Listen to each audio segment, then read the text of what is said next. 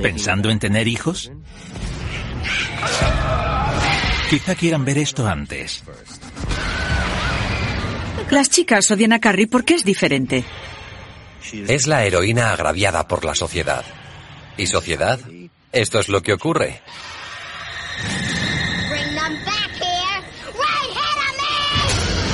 Si dices que un niño es una mala semilla, todo el mundo lo entiende. Algo que debería ser muy inocente se vuelve diabólico.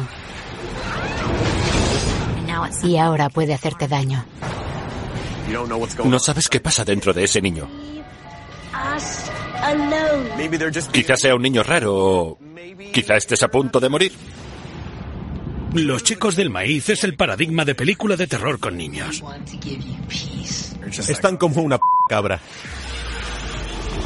El mayor miedo de un padre es que le salga mal un hijo.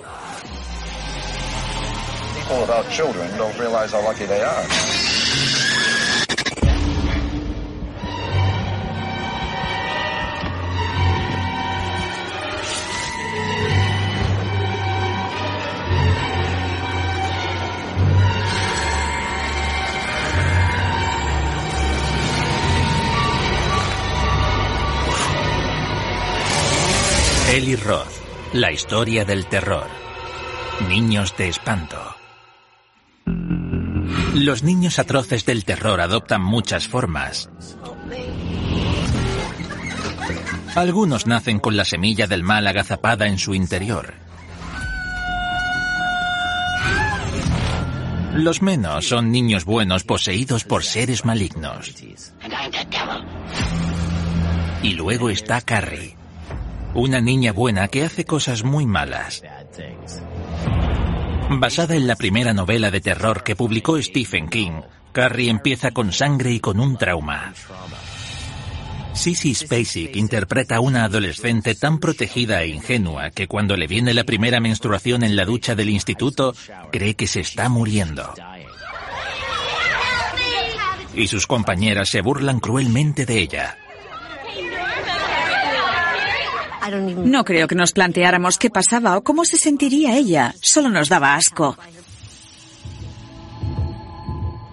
La película trata de lo crueles que son los niños. Si eres diferente, te vamos a torturar y pagarás por ello. El paso traumático de niña a mujer despierta los poderes psíquicos latentes de Carrie. Las torturadoras son castigadas por su crueldad. La mala de Chris busca venganza, pero la buena de Sue quiere expiar su pecado. Convence a su novio para que invite a Carrie al baile de graduación.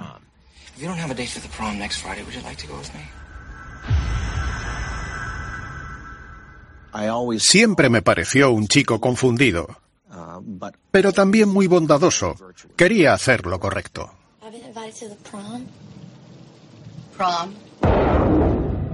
El maltrato que sufre Carrie en el instituto no es nada en comparación con lo que soporta con la fanática religiosa de su madre.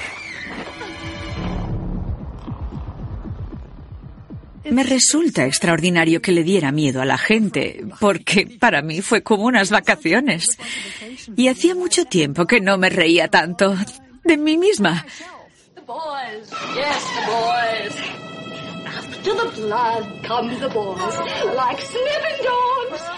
El personaje de Margaret White es alguien que está aterrorizado ante la idea de que el mundo vaya a destruir a su hija y casi como medio de prevención, ella la destruye antes de que el mundo pueda hacerlo.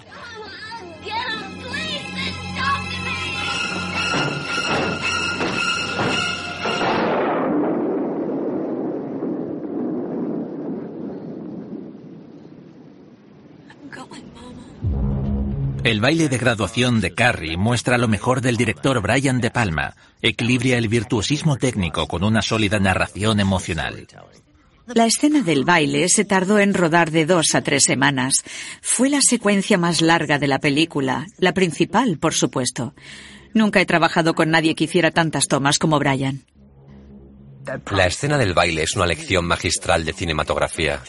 Lo que hace con la cámara es apasionante.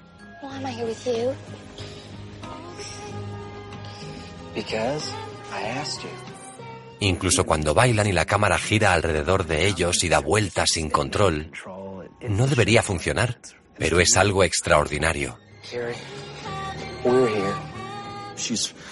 Ha estado encerrada en un capullo toda la vida con esa madre religiosa y opresora. Y por fin tiene la oportunidad de eclosionar como una bella mariposa. Empiezas a tener una sensación de esperanza. Y lo que pasa a continuación es algo trágico. Las enemigas de Carrie amañan la votación para que sea la reina del baile y puedan tenderle una trampa terrible. Creo que la reacción general a la película es queremos que las cosas salgan de otro modo esta vez. La vemos feliz por primera vez en la vida y estamos encantados de verla así y sufrimos al imaginar lo que pasará. Y entonces estalla todo.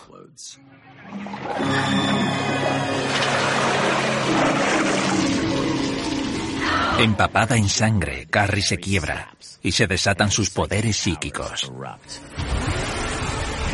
Sissy Spacey, cubierta de sangre, tiene unos ojos enormes y azules. Recuerdo que la primera vez que lo vi me eché un poco hacia atrás y pensé, ay no, esto va mal, va muy mal. Todavía no la he visto enfadada de verdad. Ella se divide y De Palma divide la pantalla. Y cuando se divide la personalidad de Carrie, fija la mirada y su otro lado la domina. Al principio tiene un poco de poder con las gotas de sangre, pero cuando está empapada por completo, ahí sale todo de verdad y les va a hacer pagar por ello.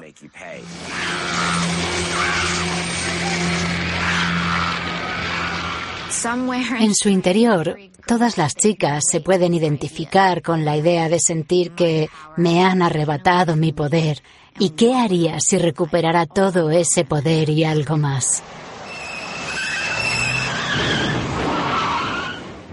Tras causar estragos en su clase de graduación, Carrie va a casa de los brazos nada consoladores de su madre, que ha decidido que su hija debe morir.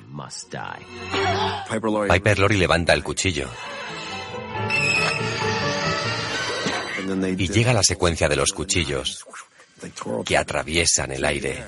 La primera vez que la vi no supe cómo la habían hecho. ¿Te está gustando este episodio? Hazte fan desde el botón Apoyar del podcast de Nivos.